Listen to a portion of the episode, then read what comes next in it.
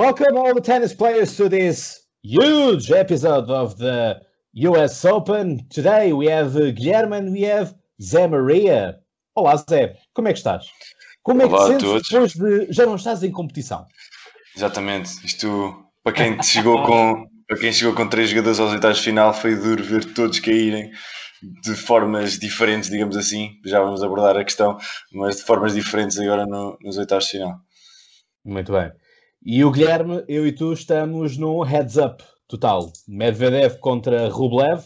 Se tu eliminares o meu Rublev, vais apanhar o meu Dominic Thiem. Sim, porque o Dominic Thiem tem que obrigatoriamente eliminar Alex de Minor. Vamos lá ver, nada é garantido. Mas, não mas sei. é verdade, é verdade. É muito curioso, estamos todos ah, metidos no mesmo lado do quadro. Toda a gente, por norma, né? Obviamente deixámos o lado do quadro de cima para Djokovic. Djokovic vai ser provavelmente o maior tema que a gente vai falar neste episódio e não pelas melhores razões, mas já lá vamos. E é verdade, estamos todos cá em baixo e provavelmente quem chegar à final, se ganhar então, a minha única hipótese é Medvedev ganhar o torneio todo. Por isso, para ti, é eliminar o Medvedev até lá chegar à final. Exatamente, exatamente, é mesmo isso.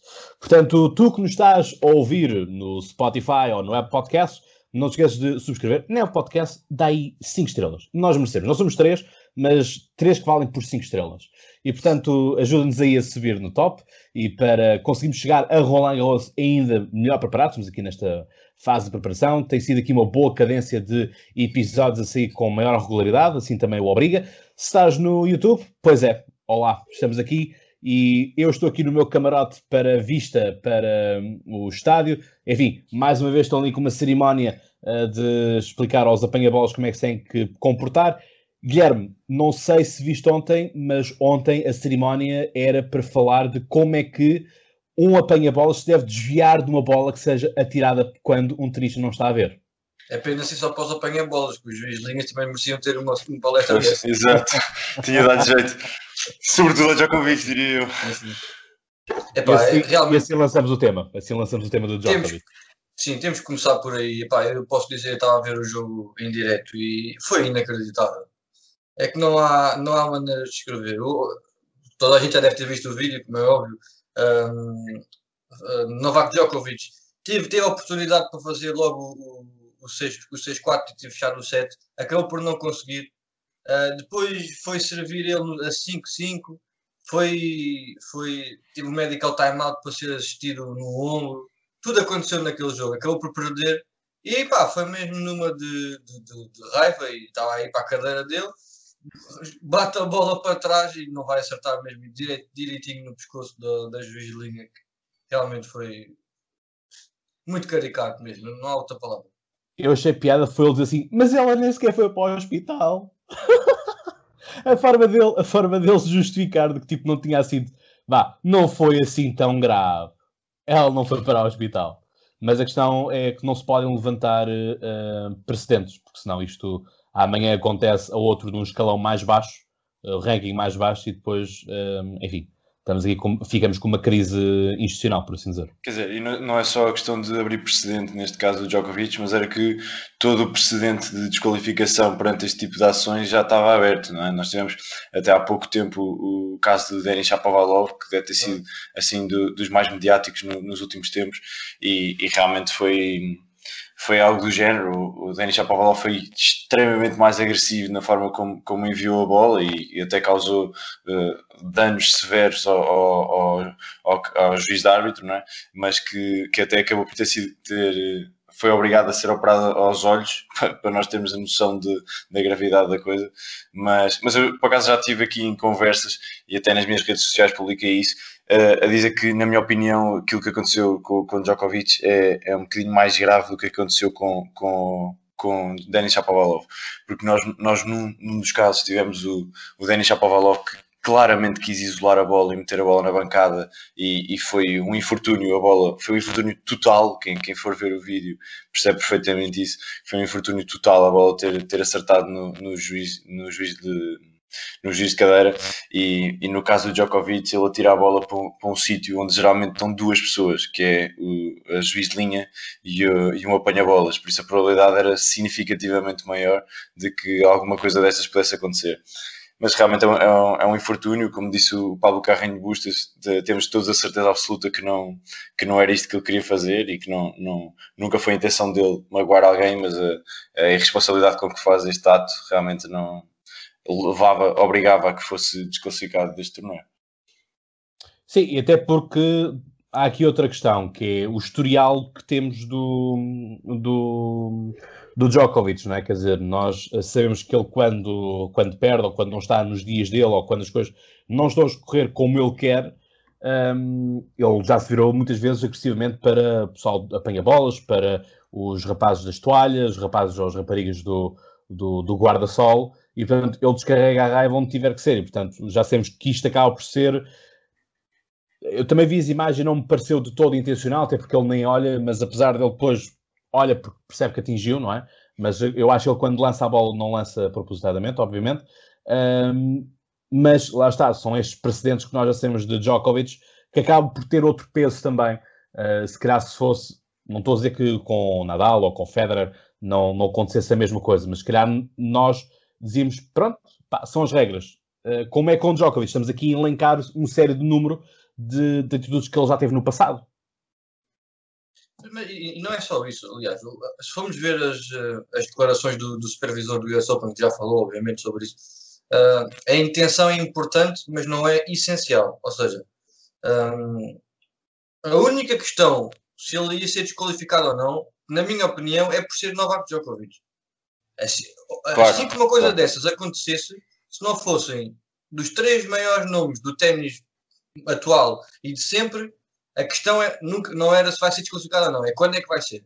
Mas como Exatamente. era Novak Djokovic, é, era a única dúvida que eu tinha, era se ele, se ele, sendo quem é, ia ser desqualificado ou não. Assim que percebi que houve muita movimentação, veio o supervisor, veio a árbitra e veio o, o responsável pelo jogo, não, não, não, lembro bem quem é que era.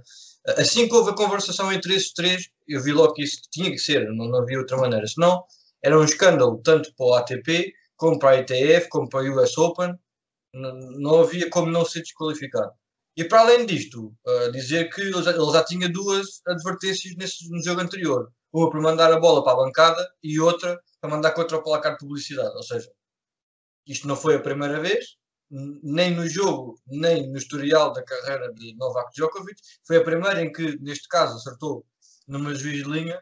É, mas isto é, é realmente é, é caricato. Não, não, não sei descrever de outra maneira. Sim, é verdade. E, e, e é essa, essas duas advertências. Desculpa, desculpa, continua, Cláudio. Se interessa rapidamente, é só mesmo para, para, dizer que lá está, são este tipo de atitudes também dos jogadores uh, descartarem sim as bolas, se calhar podiam ser revistas uh, se fosse obrigatório que eles, por atirassem diretamente para o chão uh, e que não fizesse, não fizesse ressalto, se calhar este tipo de atitudes não teríamos mais este tipo de casos. Mas pronto,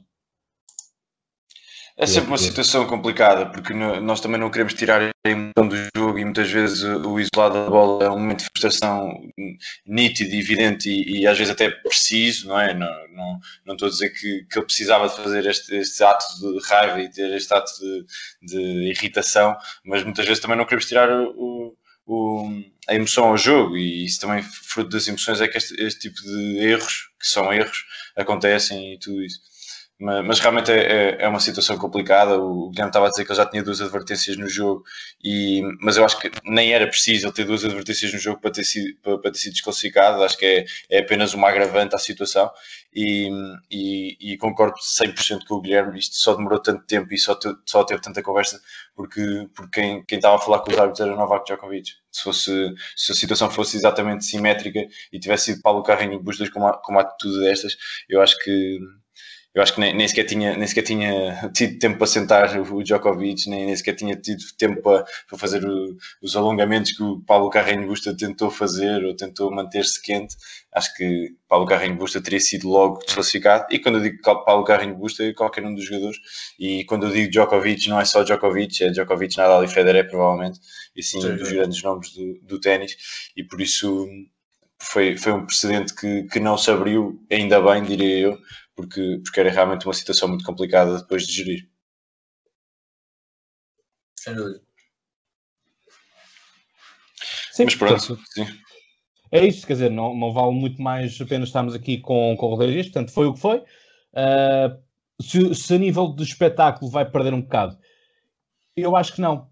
Eu acho que não, uh, porque apesar de já não termos aqui o número um do, do reggae mundial, e, e aqui uma clara oportunidade para ele se, se aproximar ainda mais de, de Rafael Nadal e de Roger Federer enquanto, enquanto recordes de, de, de títulos, um, acho que se calhar vai haver muita mais emoção porque há maior imprevisibilidade de quem possa ganhar, até porque finalmente uh, temos a nova geração. Sim, sem dúvida nenhuma. Eu, eu diria que nós estamos a entrar agora nos quartos de final e eu diria que de todos, de, dos oito jogadores que ainda estão em prova, eu diria que só dois é que não têm aspiração a estar na final e a, e a, a poder vencer o torneio, que seria Alex Deminor e Paulo Carreño Busta, e mesmo assim pode ser que façam surpresa, não é? Não diria o Coric também, por exemplo. Mas... Sim, mas, mas se ele apanhar, se ele apanhar um, um, que ele tem jogado muito bem e tem, eliminou o Tsitsipas de forma espetacular e, e se apanhar um Zverev um pouco desinspirado, como às vezes é habitual, pode ser que, que, que chegue à meia final e depois uh, à final. Mas, mas sim, mas também, também é um dos nomes mais, mais outsider. Sim, há aqui dois, dois destaques muito importantes a fazer nestes, nestes quartos de final. Pela primeira vez há muitos, muitos anos uh, que os, os oito, uh, quatro finalistas que, que, que cá estão uh, têm todos abaixo de 30 anos. O mais velho é Pablo Carreño Busta com 29. E vamos ter um campeão inédito de títulos de Grand Slam, porque nenhum dos oito que cá estão que ainda chegar, ganharam um torneio de Grand Slam, ou seja, aqui vai haver uma oportunidade clara para, para alguém se para alguém explodir e chegar a um, um, um sítio que nunca conseguiu chegar. Temos aqui, para mim, dois nomes fortíssimos, Medvedev, porque chegou à final do ano passado e só perdeu frente a Rafael Nadal, e Dominic Thiem, que não havendo ninguém... Para mim, quem, quem passar cá do quadro de baixo Sim. vai ser campeão. Zverev é estar num bom dia ou não estar num bom dia, isso nunca, nunca é positivo. Ele depende sempre se está inspirado ou não. Não estou muito confiante. E Sobretudo no jogo a 5 sets, não é? Exato, e, e sobretudo nenhum dos outros três nomes vejo possível. Denis Shapovalov ainda acredito que consiga ganhar a Paulo Carreño Busta, mas vai chegar à meia final duvido que consiga. Não sei. Não estou a ver, por isso será num, um desses dois cá de baixo, com certeza. Sim, acho, eu, eu diria que é chegar Medvedev e time, que ainda tem de passar, pelo menos Medvedev tem, tem uma prova difícil contra Rublev, mas passando Medvedev e Dominic Thiem, eu diria que poderíamos considerar um bocadinho uma final antecipada, pelo menos a, a olhar ao nível com que, com que estes jogadores jogaram. O Dominic Thiem ontem passou o caminhão por cima de, de, de Félix Aliassime com 7-6, 6-1, 6-1. Um, um Aliassime que estava a jogar bem, pudera se estivesse a jogar mal, é? por, isso, por isso vamos ver estamos a falar de Medvedev, também 6-4, 6-1, seja era Tiafoe, Jesus. Sim, sim, sim, um, mas, mas, sempre foi a Tiafoe, eh, ou seja, um bocadinho diferente. Sim. O Alessimo estava a fazer uma, claro, uma claro. prova espetacular e, e, realmente foi eliminado de forma absolutamente contundente de, pelo Dominic Team. Mas se eu digo que, por exemplo, o Medvedev para mim é o principal favorito a ganhar, também é o que tem o jogo dos quartos de final mais difícil. Uh, Sim. Rublev está a jogar de uma maneira incrível. Ele perdeu o primeiro set contra Berrettini ontem mas a partir daí foi a disparar ases e winners e Jesus. O Berrettini, nem a sua esquerda em slice, que é uma arma dele conhecida por toda a gente, nem isso entrava, quebrou mesmo completamente. E, Zverev, e Rublev, ele tem uma facilidade, é um shot maker nato, que ele saca ases, saca winners, saca, é incrível. Sim, eu, o Rublev quebrou três vezes o serviço, não estou em erro, quebrou três vezes o serviço de, de algo que nunca ninguém tinha feito sequer uma vez no, no resto da prova. Ele, até, até, ser quebrado pela primeira vez, tinha, tinha conseguido manter o seu serviço 51 vezes em 51 tentativas, por isso, incrível. Exato. Por outro lado, o, o Rublev ainda não tinha perdido nenhum set e perdeu o primeiro set contra Berrettini, que também é um dado espetacular para, para ter no, à chegada aos quartos de final um, de um grande slam é só ter perdido um set. Sendo que o Rublev, ou seja, um, um candidato não favorito, pelo menos. E temos a, a, Rússia como o único país a meter dois jogadores nos quartos finais, o que é muito interessante, visto que já não, vinha, não víamos um grande jogador russo, digo desde Marat Safin e David provavelmente. Sim, provavelmente, provavelmente. E já sabemos até que vai ter um jogador nas meias finais, uma vez que vai ter dois russos a jogarem um contra o outro nos quartos de final, que também é muito positivo para a Rússia. E, e portanto vai, vai ser, é sem dúvida uma boa prova dos russos. Que ainda tem Alexander Zverev, que tem ascendência russa no, na, na parte de cima do quadro. E Denis Shapovalov, e Denis Shapovalov. Por Temos isso, aqui um. está aqui verdade. Altamente representado. E falar de Denis Shapovalov, estavam à espera que ganhasse a Goffin?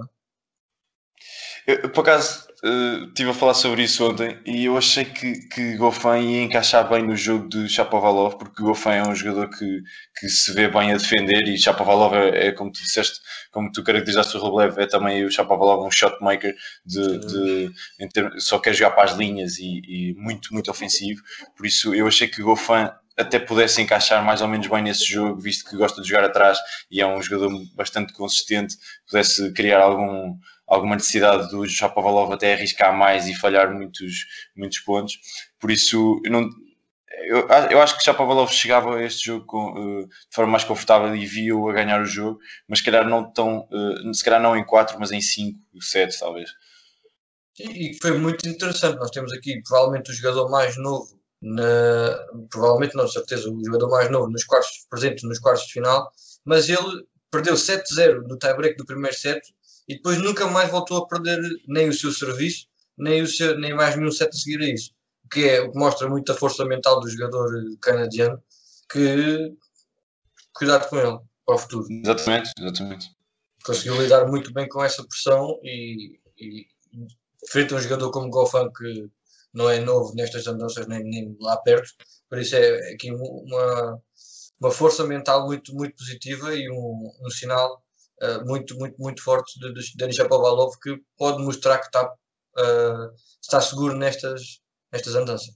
Claro, claro. Sim, Ele já. mas já... para mim- Diz isto. Mas, mas para mim, lá está, Goffin é, é um bocado um, um caso como o, como o Severev, ou seja, ou está inspirado ou não está inspirado. E eu acho que Goffin falta-lhe muita. Oh, Gui, estás a dizer que não, mas falta-lhe consistência. Eu por acaso não concordo. Não, não concordo nada. Por acaso. Consistência é a arma mais forte. do- Exatamente. Exatamente. O problema é que ele Mas a nível- vezes mas a não nível de consegue percurso- superiorizar. Lá está, mas é isso, é uma inconstância de, de resultados. Ele pode ser consistente no seu jogo, mas a nível de resultados é inconsistente. Eu não, não, não concordo muito contigo. Até, até temos o caso de. Ou pode, de- podem discordar à vontade, sinceramente. Claro, claro, claro. Eu, eu até, até temos o caso, por acaso curioso, de, de já ter chegado quatro vezes a esta ronda do, dos, do, do US Open e perdeste sempre nesta ronda. Até aí mostra a consistência de resultados, mas, mas, mas realmente tem. Eu acho que é um jogador que, que bastante sólido, ele já fez excelentes provas. Ele é mais, mais dotado em, em terra batida, diria eu. Não sei se concordas, Gui, mas é, é um jogador que, que responde muito bem e põe muitas vezes o- à prova o serviço do adversário. E aqui não teve grandes facilidades nisso e Shapovalov ultrapassou de forma exemplar um, candidato muito difícil e um jogador muito difícil de bater. Sim, sim, sim. Eh, Concordo sem dúvida, ele é o melhor jogador, é o melhor jogador terra batida mesmo pelo jogo mais lento, que é o jogo que ele, que ele, que ele explora mais. Mas é, realmente, olhando muito rapidamente para os resultados dele em Grand Slams, ele chegou uma vez aos quartos de final, eh, tanto em Australian Open como Roland Garros, como em Wimbledon. Ao US Open nunca passou da quarta. Ahm, está aqui dito um bocadinho por, por isso. É verdade, é um jogador que já tem, tem vários títulos, tem estado sempre dentro, dentro do top 10 já há, há, há longos anos, mas realmente falta-lhe aquele grande resultado num, num grande slam e que vai vai continuar a não ser neste ano. Mas acho que ainda vamos ver Goffin em níveis mais, mais altos. Sim, e quer dizer, e, e apesar de tudo fez um, fez um bom torneio e, e só, só por ter apanhado aqui um, um Shapovalov em grande nível é que não, não, não pôde, não pôde ambicionar fazer uma, uma melhor ronda. Até estou curioso para ver como é que ele chega um, a Roland Garros, que pode ser um torneio onde ele possa fazer um bom resultado. Sim, e di- dizemos que Goffin, saindo agora mais cedo do, do US Open, vai jogar sem certeza o, o Masters 1000 de, de Roma. Eh, Por isso consegue eh, preparar a sua, fazer uma preparação maior e mais, com mais tempo de preparação no, para, para a época de terra batida e por isso cuidado com Goffin na terra batida. Claro. E por outro lado, também temos Shapovalov, só para acabar. Shapovalov é um jogador que não tem nada a perder num ano como este e num torneio como este. Ele, o torneio dele, para, para mim, está feito. Já cheguei aos quartos de final, é recorde dele, nunca tinha chegado tão longe num grande slam. Por isso, tudo o que vier a, mais é positivo. Por isso, tem o Pablo Carreño Busta, que vem com pouco ritmo e também, nunca, também não tem grandes aspirações, por isso tudo pode acontecer. Claro, claro. Vamos ver como é que chega uh, Paulo Carreño Busta até em termos mentais, ele que não teve de ganhar uh, o seu jogo frente a Djokovic para chegar aqui a esta ronda, mas por outro lado, em termos físicos, deve estar muito mais preparado e muito mais apto até do que, do que Chapovalov. Não sei, mas também Chapovalov é muito novo, eles aqui no grande, em Grande Slams têm dois dias de descanso, por isso também não é absolutamente fulcral essa situação. Por isso vamos ver. Chapovalov jogou parte também e só foi eliminado exatamente, ontem, exatamente. ontem nos quartos de final.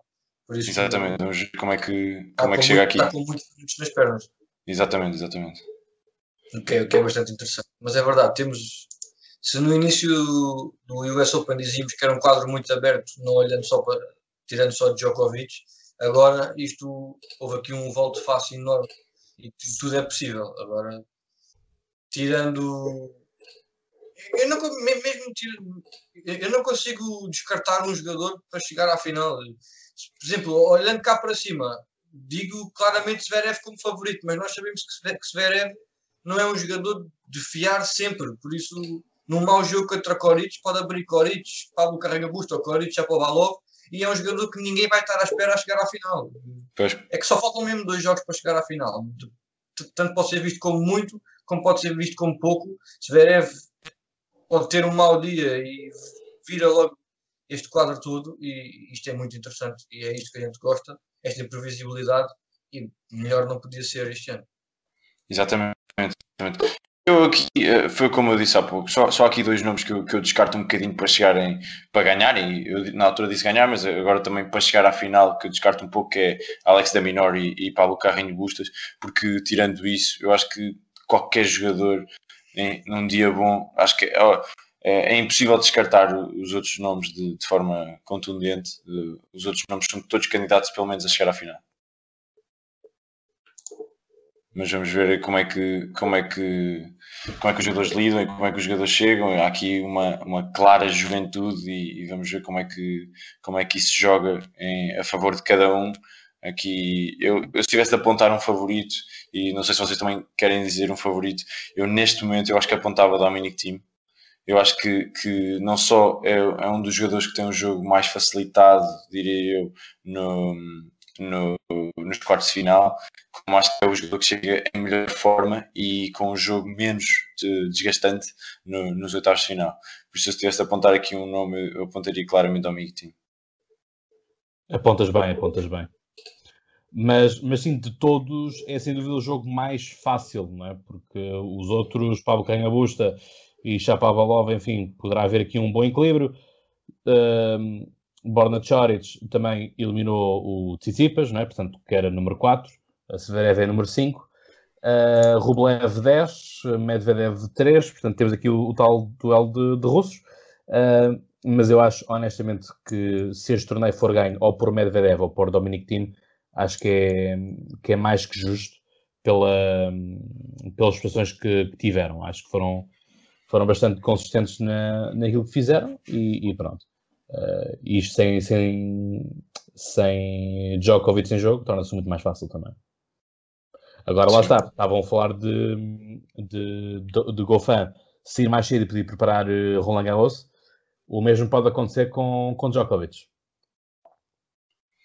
Sim, vamos ver até que ponto é que isto também não, esta, toda esta situação não, não gera desgaste e não, não, ou seja, pode preparar em termos físicos, mas em termos psicológicos se calhar tem, tem uma, uma, uma grande montanha para escalar, digamos assim, para, para até para, para ter para chegar em, em grande nível para, para o Roland Garros.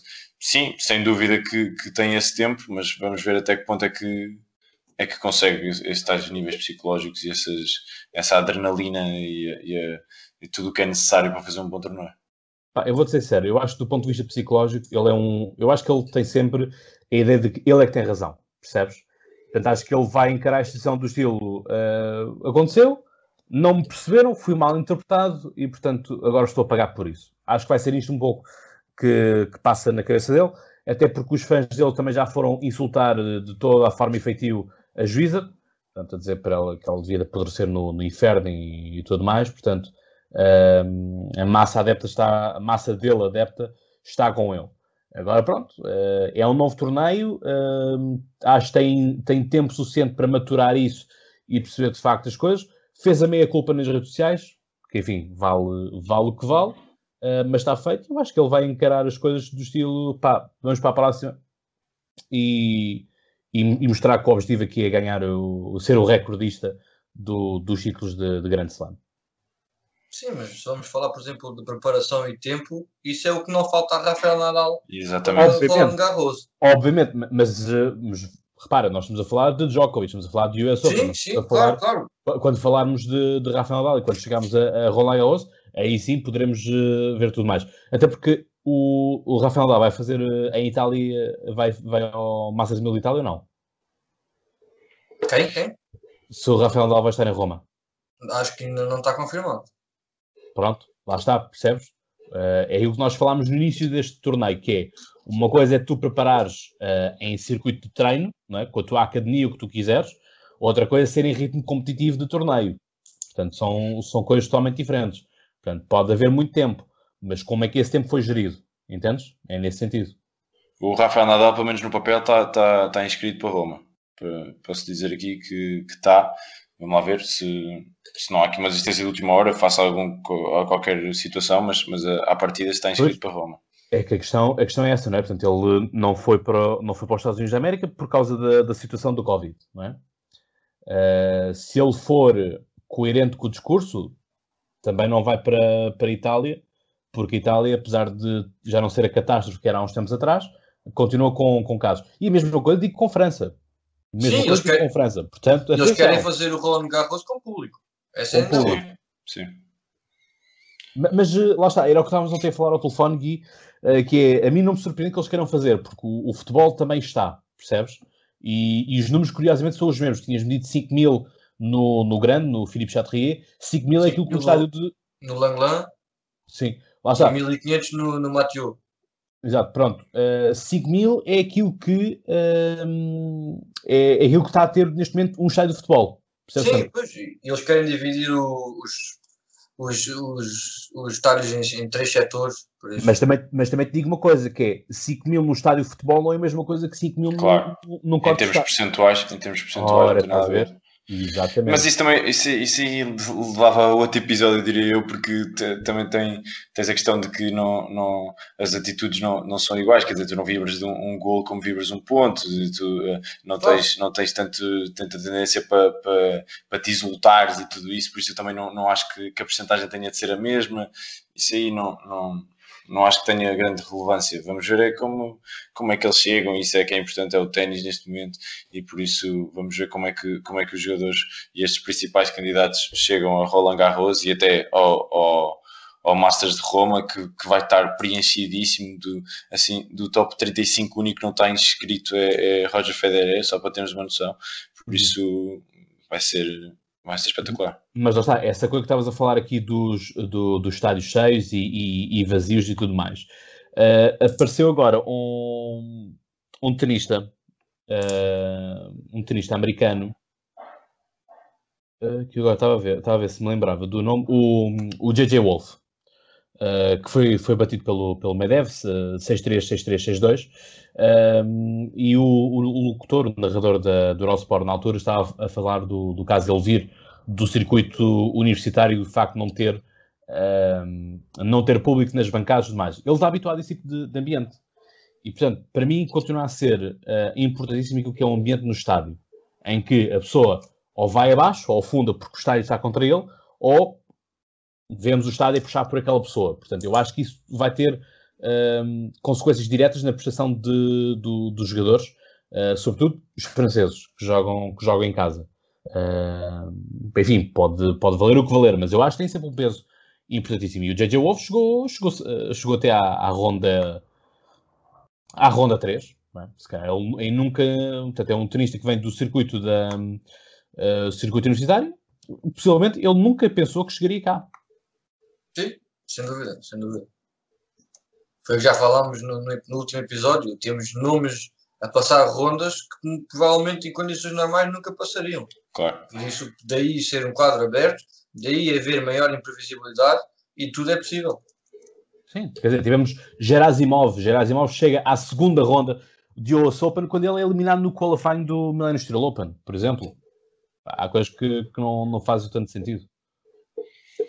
É assim, foi, foi aquilo que eu já li e tudo, e tudo mais é que este US Open e esta, esta época, não é? Também vai ter um asterisco enorme em todos os títulos, em todas as prestações e em tudo, e, e o US Open ainda vai estar mais marcado por isso, tendo em conta esta situação do, do Djokovic, por isso enfim, é, sabemos disso, é, é, assim, agora há que andar bola para a frente e, e tentar minimizar estas situações e poder, para podermos ver ténis e para podermos ver desporto e para, para vivermos a vida de forma normal, por isso vamos ver como é que é isso, vamos ver como é que, como é que eles agora chegam a rolar Carlos e isso é que é importante. Mas Jota, aqui só mesmo para terminar o tópico do JJ Wolf, ele elimina na primeira ronda o Guido Peia o número 29 designado. Claro. Ganha 6-2, depois leva um 6-0 e depois ganha 6-3, 6-3. Depois ganha o Carvalhas uh, Baena 6-2, 6-4, 6-3. É? Portanto, acho que é uma boa, uma boa campanha para quem veio do circuito universitário. Sim, sim, sem dúvida. E, e sobretudo ele que adota aquele estilo do Agassi. Portanto, uh, coisa engraçada, mas parece que é sinais do tempo porque a Nike também está a recuperar uh, os trajes do, do Agassi para, para nova coleção. Uh, portanto, enfim, vamos ver se não vamos ter uma renascença no, no ténis. Bom, meus senhores, tem mais algum tópico a acrescentar ou terminamos o episódio por aqui? Eu acho que está tudo feito. Eu diria só para terminar, uh, o, o, início da época Terra Batida também começou hoje. Uh, começou com o ATP 250 de Kitzbühel na Áustria, o General Open.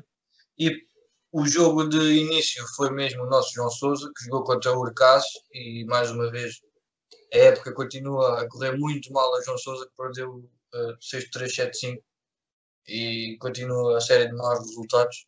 Mas pronto, é só para dizer que a época de, terra batida e a preparação para o Roland começou, começou hoje e por isso vamos ter muito ténis se tudo correr bem uh, nos próximos tempos.